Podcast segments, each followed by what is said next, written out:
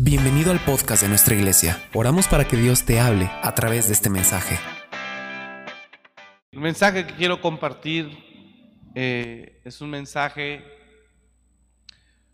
eh, que nace de la meditación y del análisis que como pastores o ministros al frente, o más bien como pastores o ministros que servimos a Dios, eh, tenemos. Es producto de un de estar siempre mirando la condición de la iglesia.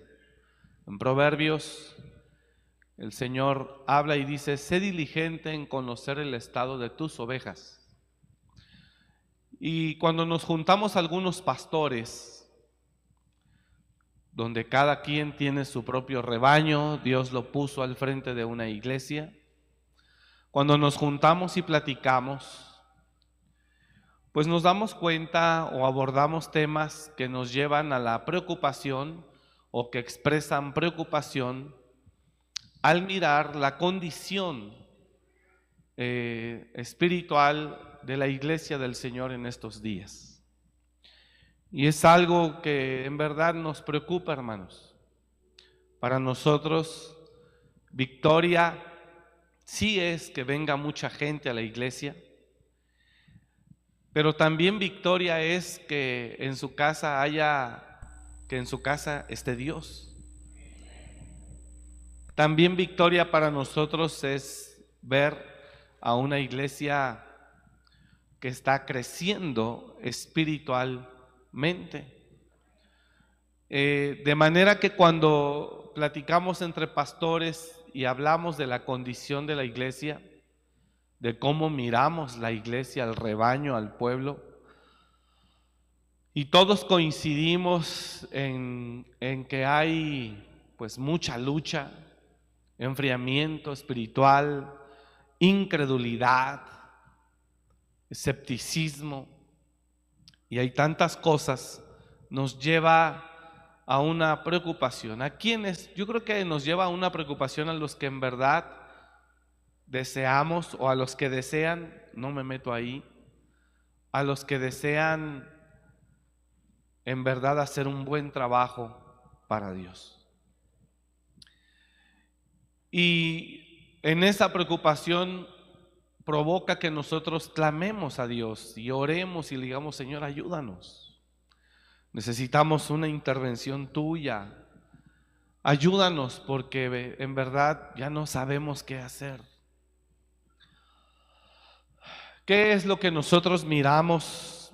Pues miramos que a la iglesia de Cristo, no hablo solo de esta iglesia, estoy hablando, eh, yo ya le, le voy a decir con mucho respeto, tuvimos una actividad de jóvenes el mes pasado, eh, tendremos una actividad para varones en la que yo participo, que me, me invitaron este próximo fin de semana. Y ya puedo imaginarme, no lo doy por hecho, pero puedo mirar el estado espiritual en el que llegan los hombres a ese lugar.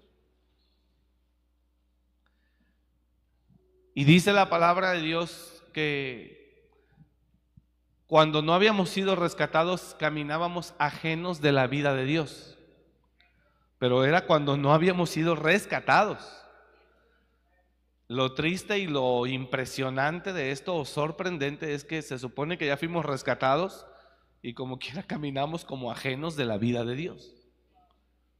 Y eso está tremendo. Entonces, yo no lo declaro, pero ya me imagino cómo va a ser la actividad ahí con los hombres, cómo va a empezar todo.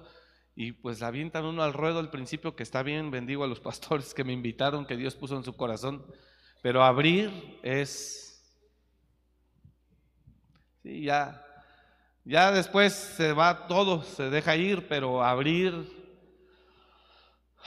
es un, es un desafío importante, un reto. ¿no? ¿Por qué? Porque cuando salimos de la plática, del análisis, miramos cómo hay demasiada indiferencia, incredulidad en mucho pueblo de Dios como el mundo de verdad nos gana con su influencia. ¿Si está acá o no? La fuerza del mundo es tan tremenda que nos gana, incluyéndonos a nosotros como ministros. Nos gana, hermanos.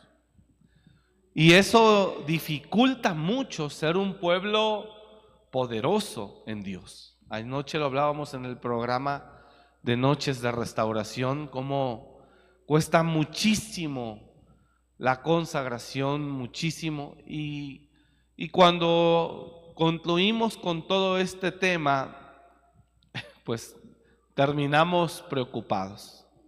Y yo estoy pues preocupado, aquí estamos, ¿no? Y con todo el corazón y todo, pero sí preocupado de mirar a veces la condición de la iglesia de Cristo. Y no solo es aquí, usted sabe, salimos a otras iglesias. Eh, hace ocho días, terminando acá, salimos a otra iglesia y yo iba en el camino, son como hora y media de camino. Yo, Padre, dame una palabra. Llegué, la situación estaba también ahí, me postré, dije, Señor, ayúdanos, necesitamos una palabra. Y Dios en su misericordia, pues sí, ahí la verdad fue bueno y dio una palabra y terminamos en victoria. Pero llegas a otros lugares y miras, miras una indiferencia, miras, miras cómo a la gente le cuesta trabajo tener una comunión con el Padre. Entonces todo esto, repito, nos trae una profunda preocupación que lo único que nos lleva a hacer es a orar y decir, Señor, haz algo. Doy gracias a Dios que usted está aquí en verdad, doy gracias a Dios que usted se esfuerza, o tal vez no se esfuerza, simplemente le agrada estar aquí y le agradecemos, bendigo su vida por eso, de verdad. Pero yo creo que podemos hacer mucho más en nuestra vida espiritual, a eso es a donde quiero llegar. Yo creo que podemos hacer mucho más. Por la mañana eh, hablábamos acerca, empecé hablando acerca de la oración y concluíamos también, observábamos que el cristiano de hoy en día en verdad no ora. Antes había un bajo nivel de oración, pero hoy mucho cristiano no ora. ¿Qué es lo que hace? Asiste a una iglesia, es todo. Pero tener una vida devocional, una vida devocional, eso es algo que no cualquiera eh, puede tener. Simplemente se levanta todos los días y a veces ya con prisa para bañarse rápido e irse al trabajo. Y tener una vida devocional, simplemente ni sabemos qué es eso. Eh, yo en lo personal, ayer lo decía en el programa, fui formado eh, en la oración diaria a las 6 de la mañana. Diario, diario nos levantaba orar el pastor, yo vivía con él. Y nos enseñó a tener esa vida de oración, esa vida de intimidad, de llenura, de fortalecimiento en el espíritu. Y era evidente el resultado, estoy hablando hace muchos años. Y en verdad la condición de la iglesia era otra. Hoy de verdad es que yo veo que la fuerza del mundo nos ha rebasado. Nos ha rebasado y si aquí no hay una intervención divina, yo no sé dónde vamos a parar. Es fuerte, es difícil. Y también de nuestra parte la predicación en algunos lugares, en algunos sectores, no exige mucho y eso apoya la condición actual de la iglesia. ¿Me está comprendiendo o no? En la escritura vemos cuando Dios habla, se le aparece un ángel a Elizabeth. Y cuando el ángel le habla a Elizabeth, le dice, vas a quedar encinta, darás, eh, llevarás, eh, darás a luz un hijo, pondrás su nombre Juan. Este será hombre tremendo llevará al pueblo a prepararlo o a preparar un pueblo bien dispuesto para Dios. Entonces, ¿cómo es que se prepara un pueblo bien dispuesto? Esa es la pregunta, porque el propósito del nacimiento de Juan el Bautista es para preparar un pueblo bien dispuesto para Dios. Y cuando usted observa la forma en la que Juan el Bautista empezó a preparar el camino del Señor, no tiene nada que ver con las formas que hoy usted y yo podemos usar. Era una forma violenta, era una forma sumamente agresiva, era una forma frontal. La predicación de Juan el Bautista era tremenda. Eh, en Lucas capítulo 1, eh, si me hace favor de ir ahí, eh, vemos en el contexto completo cómo se acerca el ángel a Elizabeth y le dice cuál es el propósito de su nacimiento. lo que quiero que lea, gracias, capítulo 1, verso 11. Lucas capítulo 1, verso 11. Y aquí vale la pena preguntarnos por qué Dios manda delante a Juan y después a Jesús. Cuando usted mira la condición de nuestras generaciones, de nuestra sociedad hoy en día, usted puede traducir ahí qué es lo que cuál es la verdadera predicación que necesitamos. Y cuando usted observa con detenimiento, se da cuenta que la, la, predicación que necesitamos no es la que estamos recibiendo hoy. Es otra predicación.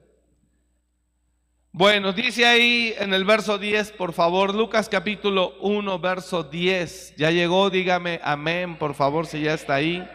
Lucas capítulo 1, verso 10. Eh, bueno, en el contexto completo, déjemelo, lo voy a leer.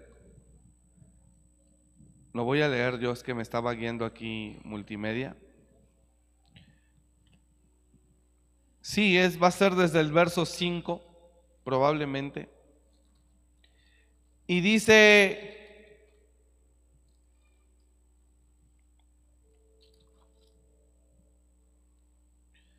Hubo en los días de Herodes, rey de Judea, un sacerdote llamado Zacarías, de la clase de Abías. Su mujer era de las hijas de Aarón y se llamaba Elizabeth. Ambos eran justos delante de Dios y ambos irreprensibles en todos los mandamientos y ordenanzas del Señor. Pero no tenían hijo porque Elizabeth era estéril y ambos eran ya de edad avanzada.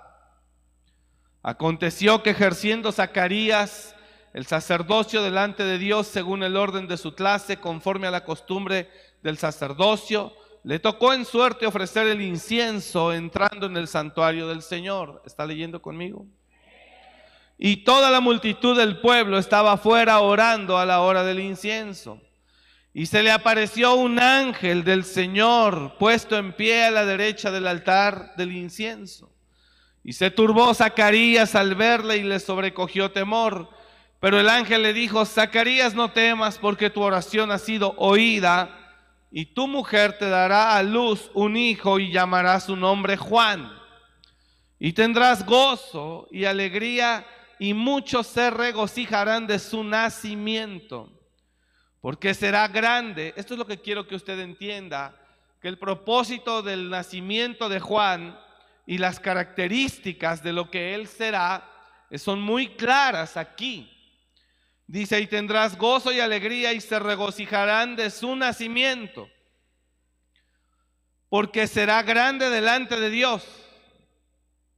que iba a ser Juan el Bautista? Grande delante de Dios. No beberá vino ni sidra y será lleno del Espíritu Santo aún desde el vientre de su madre. Y hará, y hará que muchos de los hijos de Israel se conviertan al Señor Dios de ellos. ¿Qué va a hacer Juan? Hacer que muchos de los hijos de Israel se conviertan al Señor Dios de ellos. Ahorita vamos a ver cómo es que hacía que muchos se convirtieron al Señor. Y no es de la forma más ortodoxa ni, que usted imagina. Entonces, mire la predicación de hoy. Con la predicación de hoy no convertimos a nadie, señores. Porque nos cuesta trabajo confrontar a un pueblo. Y si no hay conversión real, Dios no le puede entregar todo lo que tiene para usted. Dios tiene todo lo que usted necesita. Diga conmigo, Dios tiene todo lo que yo necesito. Cualquier cosa que usted necesite, Él la tiene. Necesita sanidad o salud, Dios se la da. Para un familiar, Dios se la da. Restauración familiar, Dios lo puede hacer. Que se abran los cielos financieramente hablando, Dios lo puede otorgar. Lo que usted necesita, Dios lo tiene. ¿Cómo puedo obtener eso de parte de Dios? Y usted mira que Juan nos dice el camino. Solo que hoy muchos tratan bien al cliente. Ya no es la iglesia del Señor. Usted ya es un cliente. Y al cliente se le da por su lado. Porque las empresas tienen esa, esa no iba a decir política, pero bueno, esa política. El cliente siempre tiene la razón. ¿Por qué? Porque es el que paga. Así que aunque el cliente esté mal, aunque el cliente sea un exagerado, un payaso, un nefasto, insoportable, le tienes que dar por su lado. Hace unas semanas comíamos una hamburguesa y al lado de nosotros había un señor. Y estaba encima del muchacho que estaba haciendo la hamburguesa. No, en serio, hermano. Era una cosa exagerada. Y yo lo observaba. De todo se aprende. y yo lo observaba y ya volteala. Ya, y así. Y el muchacho, sí, señor fulano, ya lo conocía. Eh, ponle otra carne. Sí, señor fulano. Y ponle otro queso. Sí, señor fulano. Volteala ya, no tanto. No me gusta tan cocida. Sí, señor. No, sí, ya. Y estuvo encima, encima, encima, encima. Pero el, el, muchacho que prepara la hamburguesa nunca le dijo nada. Ya, ya, sí, dámela, está bien. Eh, no tanta mostaza, un poco más. Este, katsup, sí, un poco. No, no, no, no tanta así. Y él ahí estaba. Se la prepara, se la sirve. Sí, Señor, con mucha sonrisa. Y cuando el Señor se va para allá para agarrar cebollitas, él nada más. Pero no le dijo nada. Porque el cliente siempre tiene la... ¿En qué se han convertido las iglesias? En eso. Usted es un clientazo. Lo trato bien, o sea, está mal. No estoy diciendo a usted.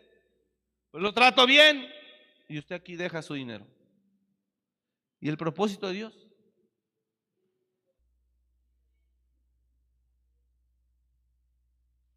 Cuando usted va a la Biblia, usted mira cómo Dios a los profetas le dice, tú pues ciñete como varón, ciñete los lomos y háblales todo cuanto te diga. Y no temas delante de ellos. Y te voy a decir esto, y pelearán contra ti, pero no te vencerán porque yo estoy contigo para librarte. Entonces, en el reino de Dios, esa política no existe.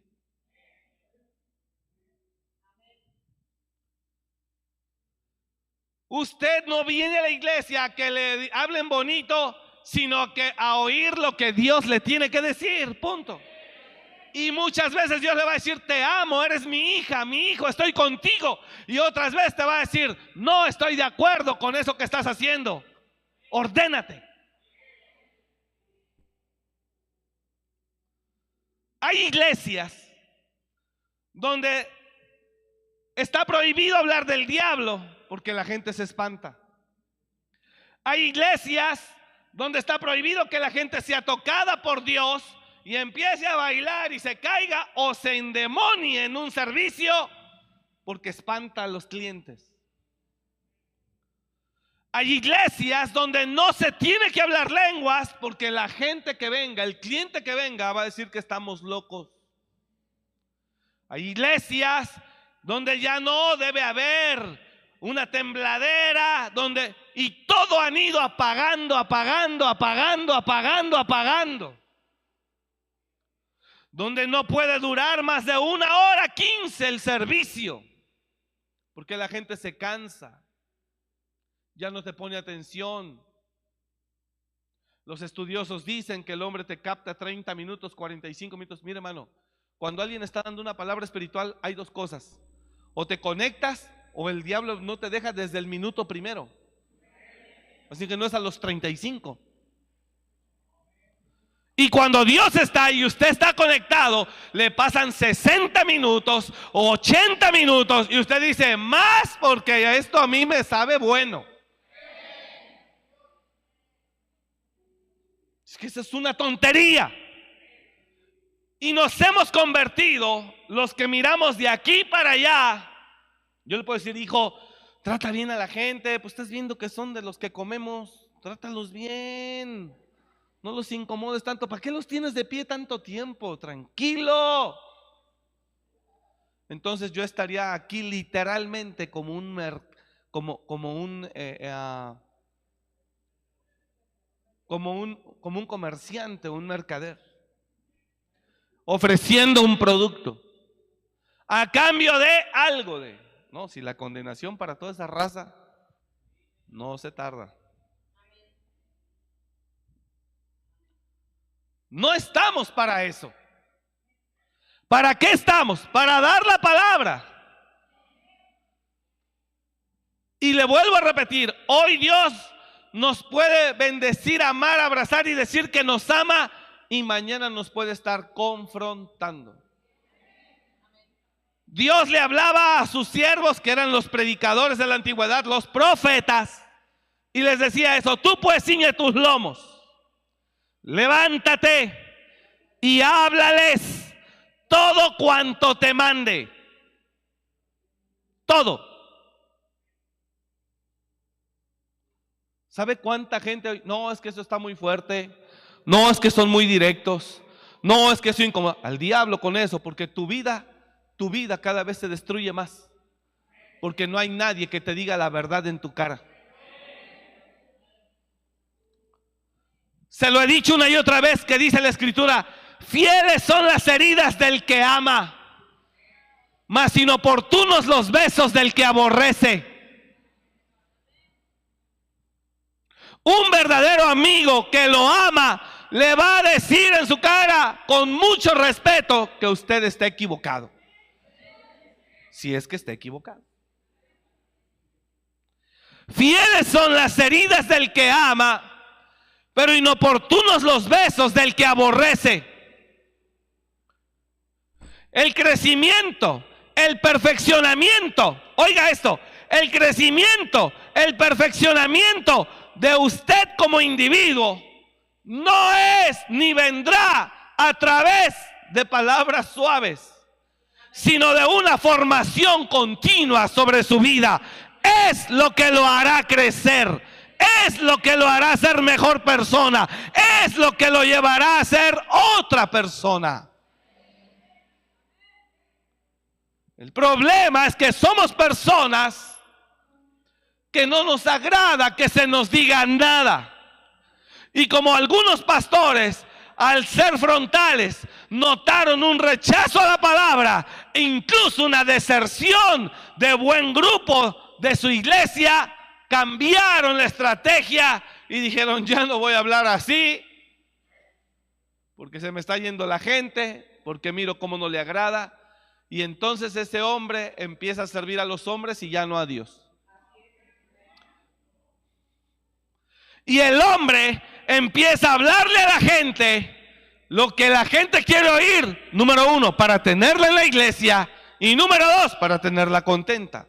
Aunque su vida y en su familia las cosas cada vez vayan peor. ¿Sí me estoy explicando con lo que estoy hablando o no? Y Jeremías, a Jeremías le pasa. Le dice Dios a Jeremías, tú ciñe tus lomos. Vamos, actívese. Levántate y háblales todo cuanto te mande. No temas delante de ellos para que yo no te haga quebrantar delante de ellos. Y Jeremías hablaba y hablaba, pero ¿qué cree? Cada vez que Jeremías confrontaba al pueblo, a los reyes, a los sacerdotes y a los profetas que estaban con el rey, a Jeremías le iba mal. Y Jeremías también pudo haber cambiado la enseñanza. Incluso él dijo, dijo, ya nunca más voy a hablar en tu nombre, ya no voy a seguir, pues cada vez que hablo, no, hombre, me va como en feria. Y está más adelante. Y cada vez que hablaba, afrenta, vergüenza y me golpeaban. Y dije, no me acordaré más de él, ni hablaré más en su nombre. Pero aquí está, el que verdaderamente le pertenece a Dios no podrá hacer eso. ¿Usted cree que uno no viene y dices, ya no quiero estar pues hablando así, Señor? Son unos pedradones, son unas cosas bien serias. Yo ya no quiero estar así incomodando. Y uno quiere inconscientemente a veces querer llevarse la fiesta en paz. Y hay algo por dentro que dice, usted haga lo que le mando. Usted haga lo que le mando. Y Jeremías dijo, regrésame unos versos atrás, por favor, de ahí. Y Jeremías dijo, me sedujiste, oh Jehová, me sedujiste. Y fui seducido, más fuerte fuiste que yo. Y me venciste. Cada día he sido escarnecido. Cada día he sido escarnecido. Cada cual se burla de mí. Pues imagínense todos, el rey, los sacerdotes y sus profetas, todos pensaban de una manera y Jeremías era el único loco el único loco que pensaba diferente. Bueno, ni sus propios padres lo aceptaron, lo echaron. Y Jeremías dice, se burlan de mí. Ha sido difícil tener que hacer tu voluntad hablando a esta generación, es lo que Jeremías dice. Cada cual se burla de mí, siguiente verso. Porque cuantas veces hablo, doy voces, cuantas veces hablo, doy voces, grito violencia y destrucción. Porque la palabra de Jehová me ha sido para afrenta y escarnio cada día. Y dije, no me acordaré más de él, ni hablaré más en su nombre. No, pues es que chido, ¿no? Ser un pastor buena onda. Pues el pastor es bien buena onda. No regaña a nadie, no confronta a nadie, no le demanda a nadie nada. Todo guau.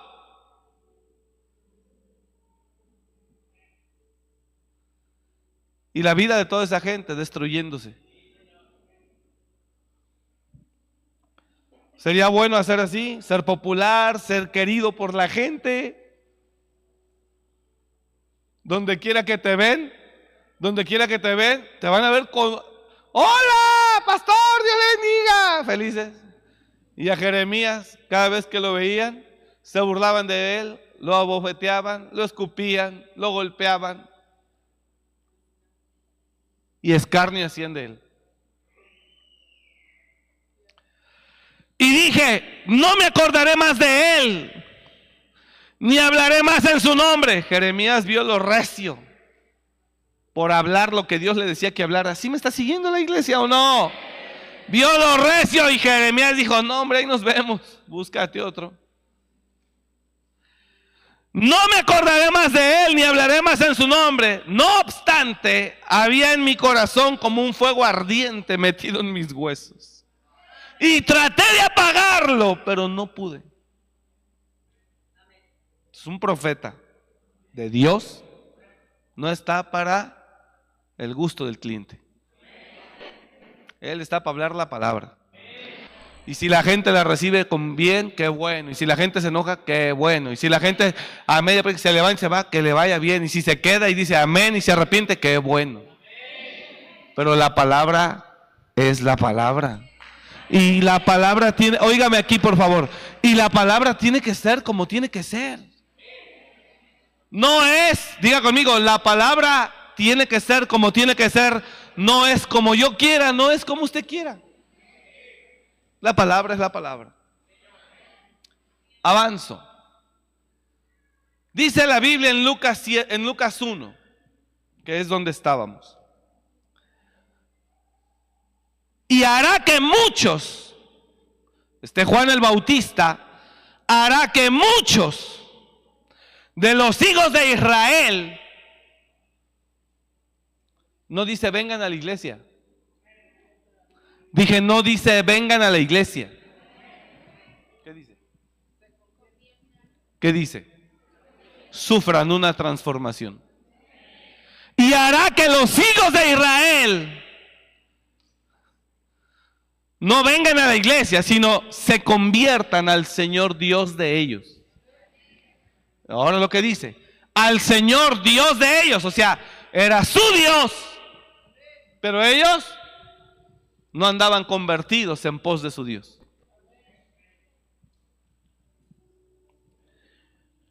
E irá delante de él con el espíritu y el poder de Elías. Eso es otro propósito. Para hacer volver el corazón de los padres a los hijos y de los rebeldes a la prudencia de los justos. Va a traer restauración familiar. Y los rebeldes que les cuesta trabajo aceptar la verdad, la justicia, vendrán de la rebeldía a la justicia del Señor. Ahí van tres propósitos ya de su nacimiento. Y el cuarto, para preparar al Señor un pueblo bien dispuesto. Ahora, hasta ahí está bien. Dios le dice a Zacarías, dije hace rato Elizabeth, disculpe. Dios le dice a Zacarías, tu mujer dará a luz un hijo, será lleno del Espíritu Santo, aún desde el vientre, será poderoso, él hará volver el corazón de los padres a los hijos, hará que muchos se conviertan al Señor Dios de ellos. ¿Sí me está comprendiendo o no? Preparará al Señor un pueblo bien dispuesto. Ahí van tres propósitos. Y el cuarto, que lo acabamos de leer aquí, y los que son rebeldes entrarán en la justicia. Cuatro propósitos. Ahora, ¿cómo lo hace? ¿Cómo logra eso? No lo logra con una predicación pasiva, ni lo logra con una predicación que no incomode a nadie. Capítulo 3. Ahí está. Capítulo 3. De mismo Lucas.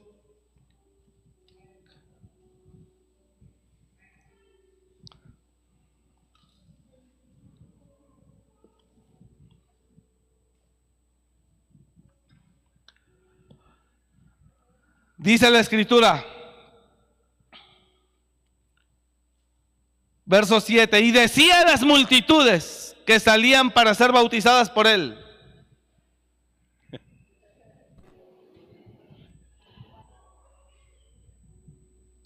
Y decía a las multitudes, no, hoy se habla esto. Y los predicadores de la prosperidad son los primeros que te crucifican.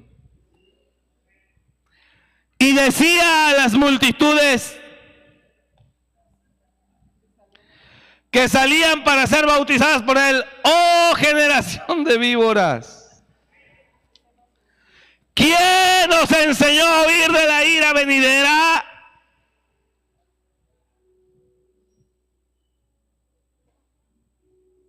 ¿Cómo, cómo la, la estrategia ortodoxa, sutil, sabia, pedagógica que usaba Juan? para hacer volver el corazón de los padres a los hijos, para que se conviertan unos al Señor, los rebeldes a la prudencia y preparar un pueblo bien dispuesto. ¿Sabe cuánta gente? No me gusta cómo habla, es muy tosco, es muy grosero, es muy esto. ¿Cómo le gusta a usted, dígame, para venir de hoy en noche así? ¿Cómo, cómo le gusta? ¿Cómo le gusta para, para hacerlo? ¿Sabe que a Pablo también lo aborrecían mucho? ¿Sabe que al apóstol Pablo también lo aborrecían? Pablo, yo creo que traía la misma sangre de Juan. Era una cosa seria, Pablo y lo aborrecían. Ahora, mire lo que el cielo habla de ellos dos. Jesús mismo dijo, señores, de los nacidos de mujer, no se ha levantado otro más grande que Juan el Bautista. O sea que para Jesús, ni Isaías, ni David, ni habrá nadie, ningún profeta menor o mayor, para Jesús era mayor que Juan. De los, dice, de los que nacen de mujer, ninguno se ha levantado más que Juan el Bautista. No hay mayor.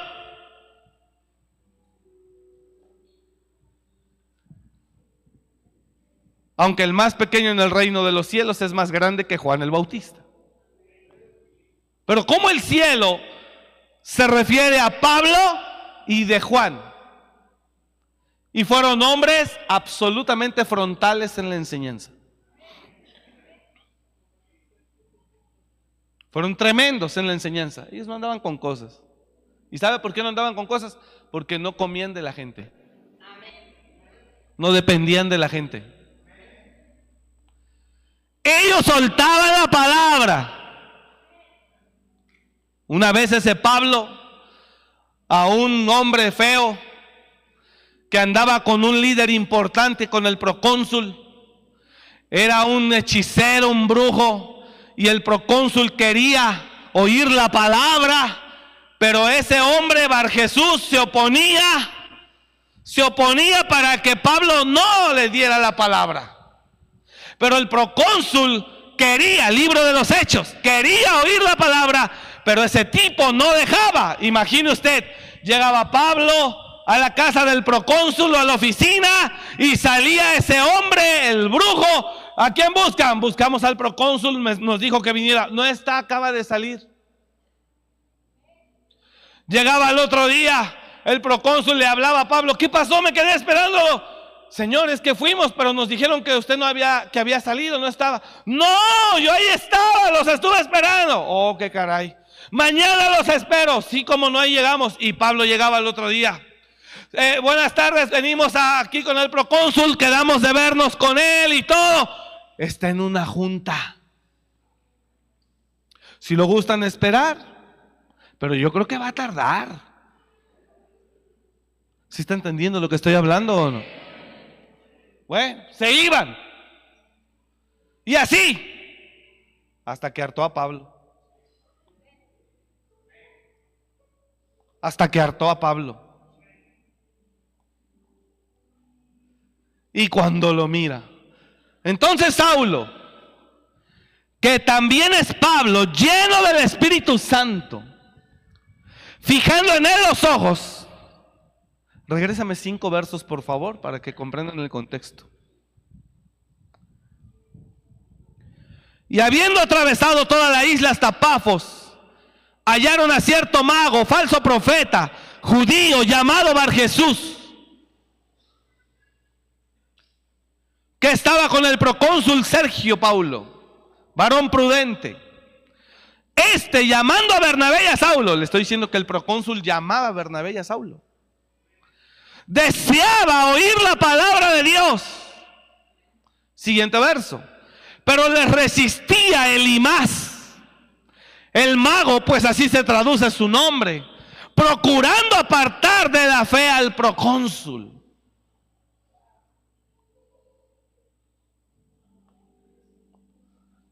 ¿Cuántos Bar Jesús hay aquí en las mismas filas? Tú quieres de Dios y aquí está el mismo diablo sentado desanimándote.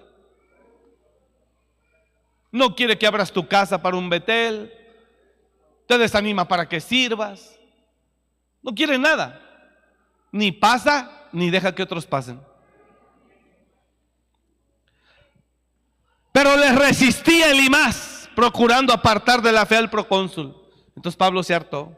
Entonces Saulo, que también es Pablo, lleno del Espíritu Santo, fijando en él los ojos, dijo, oh, lleno de todo engaño y de toda maldad, hijo del diablo, enemigo de toda justicia.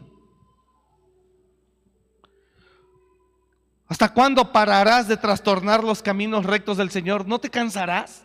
¿No te has cansado de estar estorbando los caminos del Señor? Pablo no vemos que fue muy sutil, fue muy directo. Y concluyo aquí para avanzar el punto. Con mucho respeto y amor se lo digo, hermano. ¿Sabe cuándo va a cambiar la gente? ¿Cuándo va a cambiar la vida de muchos? Cuando, número uno, haya alguien que tenga la suficiente valentía para decirle en su cara lo que usted es. Para que le digan, mire, usted perdió su matrimonio por usted, por culpa suya, por esto, por esto, por esto, por esto y por esto. Ajústelo, cambie, busque a Dios, dígale que le ayude y verá cómo las cosas cambian. Pero ¿quién se atreve hoy? Si no solo estamos en medio de una generación de cristal, aún los que predicamos somos de cristal. Nadie dice nada. No hay nadie. Cuando usted ve a Juan y cuando usted ve a Pablo, eran hombres de mucho carácter. ¿Y sabe qué hizo Dios? Usar el carácter de ellos para hablarle a un pueblo torcido y un pueblo desenfrenado. El Señor Jesús usó el carácter de ellos para hablarle enfrente a una multitud que vivía mal. Dios tiene muchas bendiciones para usted y para mí. Pero esas bendiciones vienen hasta que haya una verdadera conversión. Y una verdadera conversión viene cuando hay un verdadero arrepentimiento. Y un verdadero arrepentimiento viene cuando usted reconoce la vida de pecado, de desorden que ha vivido y usted viene a Dios y dice, ya no quiero vivir así, ¿qué tengo que hacer? Pero quiere que diga cómo está la gente de hoy, no usted. La gente de hoy quiere estar aquí, pero también quiere estar allá. Le encanta el mundo, pero también le gustan las cosas de Dios. Le encantan las cosas de Dios, pero le encanta el bailongo y la chela. Le encanta. Y mientras no haya una conversión, oiga aquí, Dios no le puede dar lo que Él quiere darle o lo que usted necesita. Jesús dijo algo, tengo un pan, pero el pan es para los hijos. Yo tengo un pan, pero no es para los perrillos, el pan es para los hijos. Señor, quiero ser tu hija, le dijo esa mujer a Jesús. Hazme tu hija, quiero ser tu hija. Y ella pasó por un proceso de humillación fuerte. Y cuando Jesús la recibe o la toma por hija, recibe lo que ella necesita. Solo que la gente tiene sus propias conclusiones, deducciones e interpretaciones. Y eso detiene la palabra de verdad. Entonces, Juan el Bautista, hermanos, trajo a la gente o cumple el propósito de su nacimiento con una predicación violentísima. Eso es a donde quiero llegar. La predicación de Juan fue muy fuerte, muy fuerte. En aquellos días vino Juan el Bautista predicando en el desierto de Judea. Mateo capítulo 3, verso 1. Y diciendo, arrepentíos porque el reino de los cielos se ha acercado.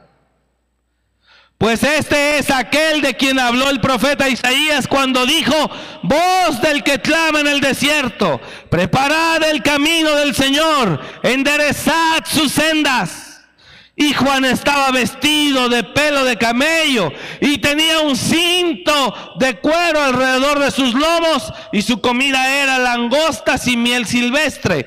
Y salía a él Jerusalén.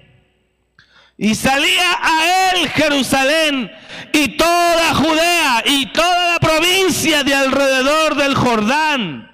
Y eran bautizados por él en el desierto, en el Jordán confesando sus pecados. O sea que la predicación de él, ¿qué provocaba? No le oigo, la, predicación de Juan, ¿qué provocaba? ¿Sabe cuánta gente ha dejado de venir aquí? Porque dice que no tiene nada de malo echarse una chela y... ¿Qué tiene de malo? Si estuvieras lleno de Dios, te darías cuenta que no necesitas una chela. Cuando conozcan a Dios se van a dar cuenta de lo que uno habla. Y al ver que muchos de los fariseos y de los saduceos venían a su bautismo, les decía, y al ver que muchos de los saduceos y de los fariseos venían a su bautismo, les decía, generación de víboras, ¿quién os enseñó a huir de la ira de venidera? Haced pues frutos dignos de arrepentimiento y no penséis decir dentro de vosotros mismos a Abraham tenemos por padre, porque yo os digo que Dios mismo puede levantar hijos de Abraham de aún debajo de estas piedras. Y les dice, y ya también el hacha está puesta a la raíz de todos los árboles, por tanto todo árbol que no da buen fruto es cortado y echado en el fuego. Y les dice Juan, yo a la verdad bautizo en agua para arrepentimiento. ¿Sabe cuál fue la vida de Juan? predicar para llevar a la gente a un arrepentimiento. Con mucho respeto, hoy nuestras predicaciones no producen eso. Juan predicaba para provocar eso, nosotros no. Y el que intenta, lo resisten. Pero Jesús, Juan es muy claro y dice, yo os bautizo en agua para arrepentimiento, pero el que viene atrás de mí, del cual yo no soy digno de desatar la correa de su sandalia, ese, ese os bautizará no en agua, sino en fuego y en Espíritu Santo. O sea, no hay Espíritu Santo si no hay arrepentimiento. Si no hay arrepentimiento, no hay Espíritu Santo. Y si no hay Espíritu Santo, ¿cómo habrá todo lo que es el reino de Dios? ¿Cómo? Entonces, concluyo y se lo digo con mucho amor y con mucho respeto a todos, dentro de la preocupación que nos alberga a muchos pastores. ¿Tenemos las iglesias llenas? Sí. Agradecidos con Dios por eso. Pero le digo algo con todo mi corazón y se lo digo aquí en aflicción. Tenemos, por favor no se sienta agredido. Tenemos mucha gente en nuestras iglesias que no se ha arrepentido. En verdad no se ha arrepentido. Viene, oye, pero sigue hablando igual allá afuera. Mentando mamás, maldiciendo, chismeando, robando, mintiendo, engañando, quedándose con lo que no le pertenece, posicionándose en un lugar donde no es suyo, desplazando, o sea, gente que no ha nacido de nuevo. Ahora, aquí es donde quiero, quiero que me entienda que Dios tiene tantas cosas para darnos, sanidad, salud, restauración, provisión. Pero si no hay arrepentimiento, no habrá nada de eso.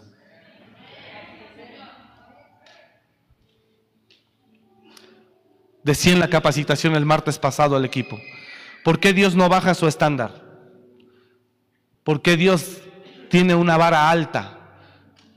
Porque Él tiene lo que tú necesitas. Dice, venga a mí, arrepiéntase, deje el cochino pecado, ordénese. Venga y verá cómo yo le doy lo que usted lo, que yo tengo para usted, que es lo que usted mismo busca.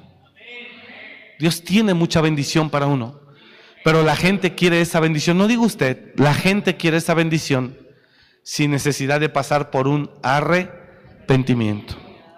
Quiero que tú me bendigas, pero quiero seguir yendo al antro Quiero que tú me bendigas, pero quiero seguir teniendo mi vida mundana. Pero quiero que tú me bendigas, que tú me respondas, pero yo quiero seguir teniendo la misma vida que tengo. Y por favor, cuando sean días de vacaciones, ni esperes que vaya a la iglesia. Porque quiero que tú me bendigas, pero no voy a tener ningún compromiso contigo. Quiero que tú me bendigas y que cuando llore, muy de vez en cuando, me escuches. Que si alguien está enfermo, tú lo sanes. ¿Y sabe qué es lo más triste? Que muchísimos predicadores así enseñamos. Lo único que yo le puedo decir hoy, hermanos, amados, iglesia, gente que está conectada, es que si Dios, Dios tiene el poder para darle lo que usted necesita así. Pero solamente lo tiene para los hijos. Y en este mundo hay dos tipos de criaturas, de, personas. Los que son creación de Dios y los que son hijos de Dios. Y el Padre tiene bendición para sus hijos. ¿Qué tengo que hacer, pastor? Más que asistir a una iglesia, dejar de ser creación y convertirse en hijo de Dios. Más a todos los que creyeron, más a todos los que le confesaron, les dio la potestad de ser hechos hijos de Dios. Entonces, venir a oír es bueno, yo no digo que sea malo, pero es de muy poco provecho. Entrar en un profundo arrepentimiento y cambiar de vida verdaderamente, eso sí hará que el cielo pelee por usted, lo defienda y vaya delante de usted. Miren hermanos, yo viví un arrepentimiento Nunca más volví al lugar de donde Dios me sacó. Nunca más, hasta al menos hasta el día de hoy, y espero así siga. Nunca más. Arrepentimiento es cambio de dirección, señores. Arrepentimiento es dejar verdaderamente la vida que tenía antes por una nueva vida. O usted ve en la Biblia que María Magdalena de repente volvió al mundial y se regresó y todo. Hay una serie que así la presenta. Es una serie que conmueve emociones, pero no le pongas a la palabra lo que no está escrito. Usted no sabe, usted no lee en la Biblia que María Magdalena se volvió al mundo y regresó. Usted no lee eso, porque el hombre le pone. Usted no lee en la Biblia que Pablo, que Pablo haya tenido una desconversión. Usted ve a Pablo convertido una vez y para siempre.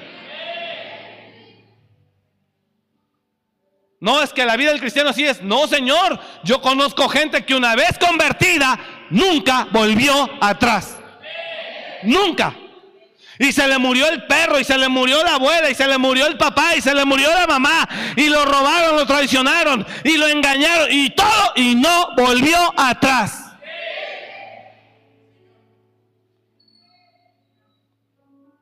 Pero ahí, por ahí, en un capítulo de una serie que está muy buena y es de bendición, yo no digo que no, pero nunca aparece eso. Pero sí presentan una María Magdalena que vuelve atrás por un momento. La Biblia no dice eso.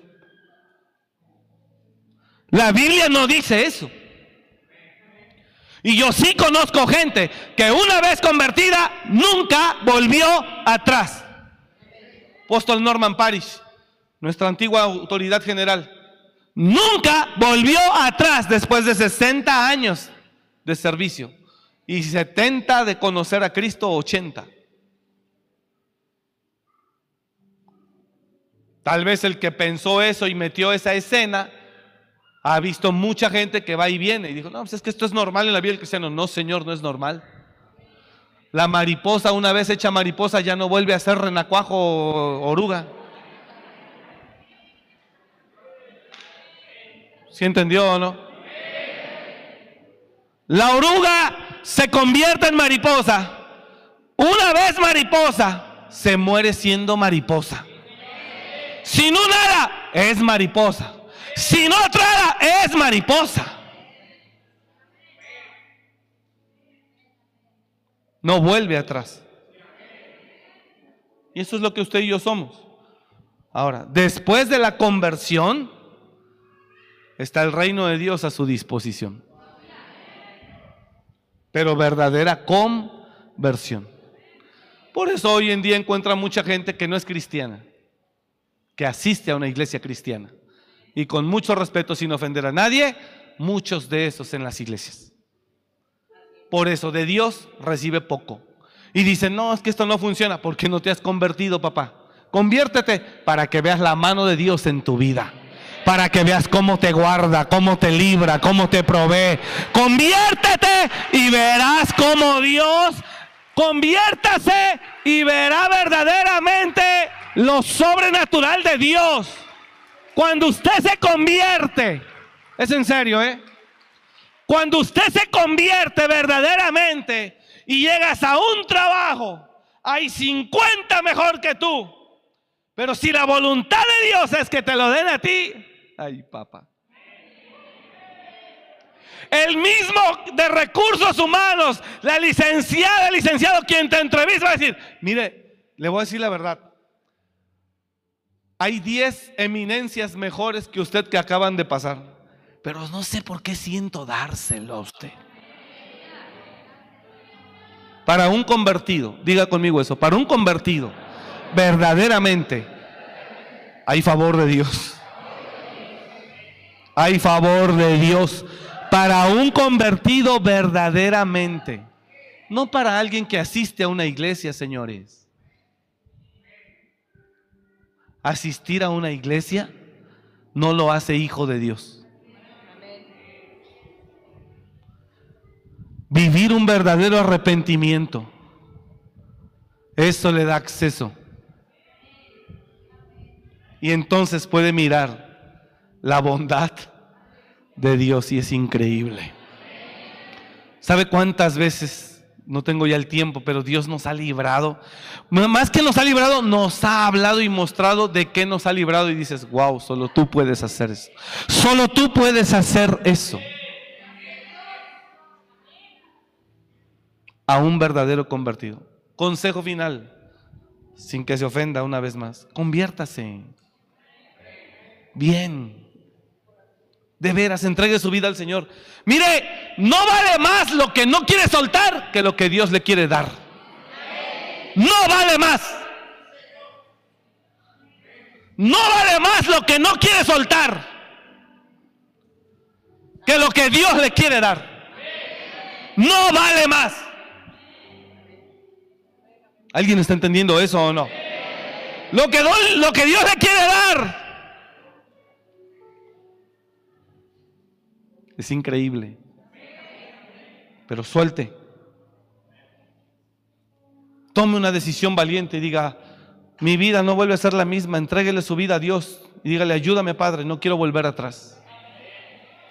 Arrepiéntase de corazón, reconozca sus faltas, sus delitos y no deje de estar y, deje de estar, dejemos de estar justificando que no, es que yo creo que Dios, Él nos entiende, Él no quiere que estemos, no, eso es un fanatismo.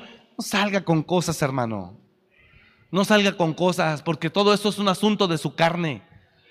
Quiere seguir fornicando, pero quiere no tener, no perder a su familia. No salga con esas cosas queriendo justificar. Quiere seguir engañando a su mujer, pero no quiere quedarse sin esposa. No salga con cosas. Y entre esas más.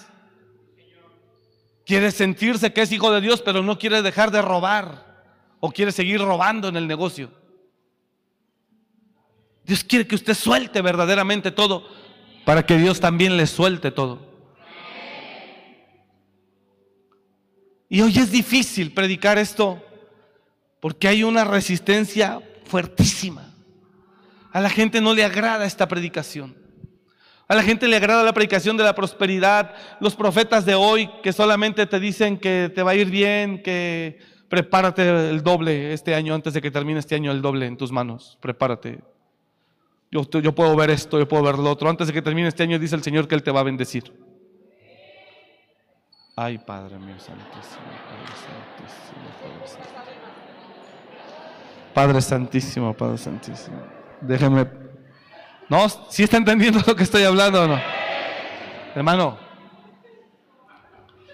No, sí, amén, se entiende, ¿no? Porque efectivamente Dios nos quiere bendecir. Pero ¿qué tiene que haber? Un verdadero arrepentimiento. Entonces, concluimos, ya estamos en tiempo. Juan el Bautista con una predicación violenta es como hacía que la gente viniera a él, se bautizaba y confesaban sus pecados. Y le preparó un pueblo dispuesto al Señor. ¿Sabe quiénes no se convirtieron ni con Juan ni con Jesús? Los fariseos. Ni con Juan ni con Jesús. Eran gente fea. Se servían del reino de Dios pero no caminaban conforme a la palabra de Dios. Mi invitación es, en verdad, vivamos una vida apartada de lo que éramos antes. De modo que si alguno está en Cristo, nueva criatura, ¿cómo? Nueva. ¿Y qué dice? Las cosas que ahora son todas que no va a encontrar aquí nada de mi pasado. Porque no tiene nada que ver conmigo. Ni con la vida que Dios me dio hoy. Nada. No lo va a encontrar aquí jamás. A 18 o 20 años. Nada que ver. Somos nuevas personas. Y tenemos que andar como lo que somos. Póngase de pie, por favor. Yo sé que está fuerte esto, pero ni modo. Juan el Bautista hizo un trabajo extraordinario, el cual Jesús honró, diciendo que no había mayor que él. Pablo hizo un trabajo extraordinario, diciendo, confrontando lo que tenía que confrontar y teniendo carácter para hacerlo y lo logró. Y Jesús lo honró también. Yo creo que lo que falta hoy son hombres con una autoridad y con un carácter, autoridad moral y con un carácter espiritual, de poder llevar a una generación a un verdadero arrepentimiento. Y cuando haya un verdadero arrepentimiento, Usted va a mirar cómo el Señor abre el mar por usted para que usted camine en seco. Usted va a mirar cómo Dios de verdad pelea sus batallas. Usted va a mirar cómo Dios lo bendice. Y eso sí es real. Y es bendición que viene de Dios. Así que, por favor, quiero que entienda, lo que Dios le quiere dar es más de lo que usted no quiere soltar. Lo que Dios le quiere dar es más de lo que muchos no queremos soltar. Atrévase y verá cómo Dios lo hace feliz, lo sorprende. Padre, bendecimos tu nombre esta tarde. Te damos gracias. Bendigo a, cada uno de tus hijos. Gracias por las familias que están aquí. Y gracias por tu palabra. Ayúdanos, Señor, a vivir cada día como lo que somos, nuevas criaturas. Ayúdanos a vivir verdaderamente un nuevo, una nueva vida en Cristo Jesús.